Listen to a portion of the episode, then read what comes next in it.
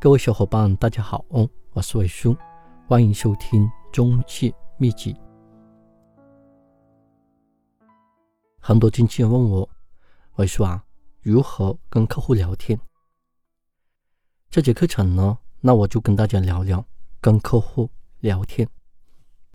很多经纪人整天想着如何让客户相信他，如何跟客户聊天，如何增加客户的信任感。如何跟客户交朋友，最后才想到如何让客户在他手上买房。你有房源打电话给客户，直接让客户在你手上买房，不好吗？为什么要做这么多的环节呢？你想跟客户交朋友，可是客户不想跟你交朋友，不想跟你聊天，为什么呢？比如说，你去买房。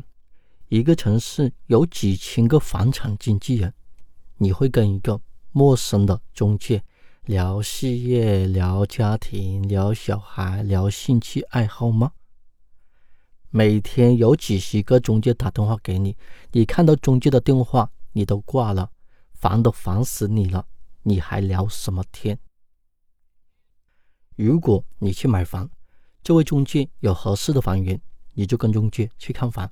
你没有合适我的房源，你就少来烦我。如果你再打电话想跟我套近乎，你就进入黑名单。每天有几十个中介打电话给你，你看到中介的电话你都挂了，你还想跟中介聊天吗？就算你跟一两个房产经纪人聊得来，你也是利用他们去帮你找便宜的房源，了解市场的行情。如果他没有平的反应，没有合适的反应，你都懒得理他，为什么这么说呢？比如说，你的手机用了两年，手机比较卡，你想换一台新的手机，但是你不知道什么手机比较好用。你去了商场之后呢，有位手机的销售接待你，他就问你：“哎呀，大哥，你想要买什么样的手机呢？”你也不懂什么样的手机好用，销售呢就给你介绍手机。大哥，如果你玩游戏比较多呢，你就买苹果手机。苹果手机玩游戏不卡，但是价格贵。如果你想拍照比较清晰的，就买华为手机。如果你想买性价比比较高的，就买小米手机。然后一直给你介绍其他的手机。哎。你觉得这位销售挺专业的，然后呢，你听朋友说啊，某某型号的手机不错，销售呢又给你介绍了这款手机啊，系统怎么样？玩游戏卡不卡？拍照清不清晰？然后销售又问你呢啊，你玩游戏多吗？拍照有要求吗？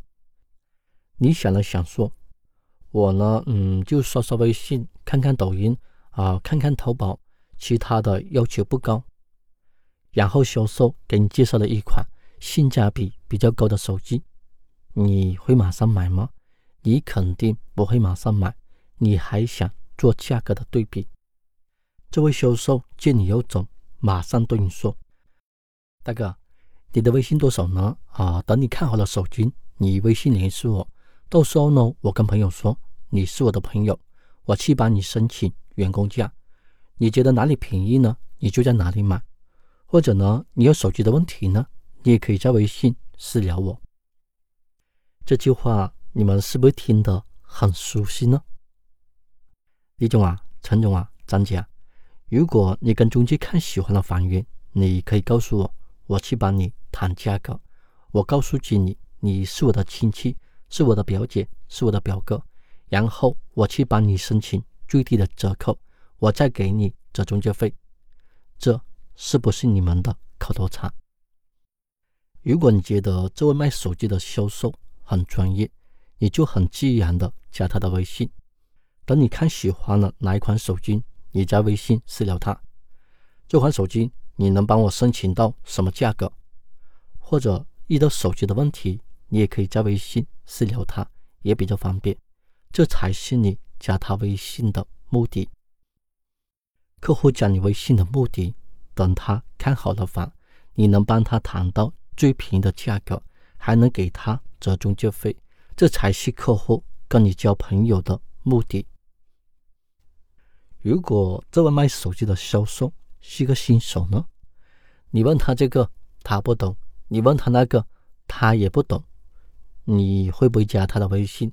你会不会跟他买手机？就像我前面说买电饭锅的案例，我都懒得跟他说话。所以，你想要客户跟你聊天，必须摆出你专家的形象，还有你专业的房产知识和楼盘的熟悉度。如果你去买房，你问这位房产经纪人，这个楼盘什么价格，他不懂；那个楼盘有没有两房的户型？他也不懂。如果这位房产经纪人想跟你聊天，你会跟他聊天吗？你还会加他的微信吗？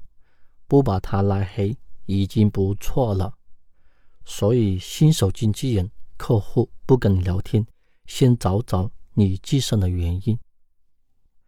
如果这个卖手机的销售第一期、第二期跟你聊天，你心情好。有时间呢就回复他，你心情不好干脆不理他，这是不是你的习惯？如果这位卖手机的销售天天找你聊天，你会怎么样？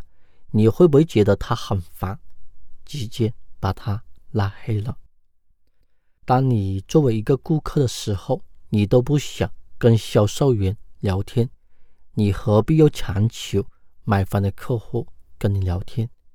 客户不是三岁小孩，你心情好呢就哄哄他、逗逗他；心情不好呢就把他扔到一边。继续收听下一集，跟客户聊天。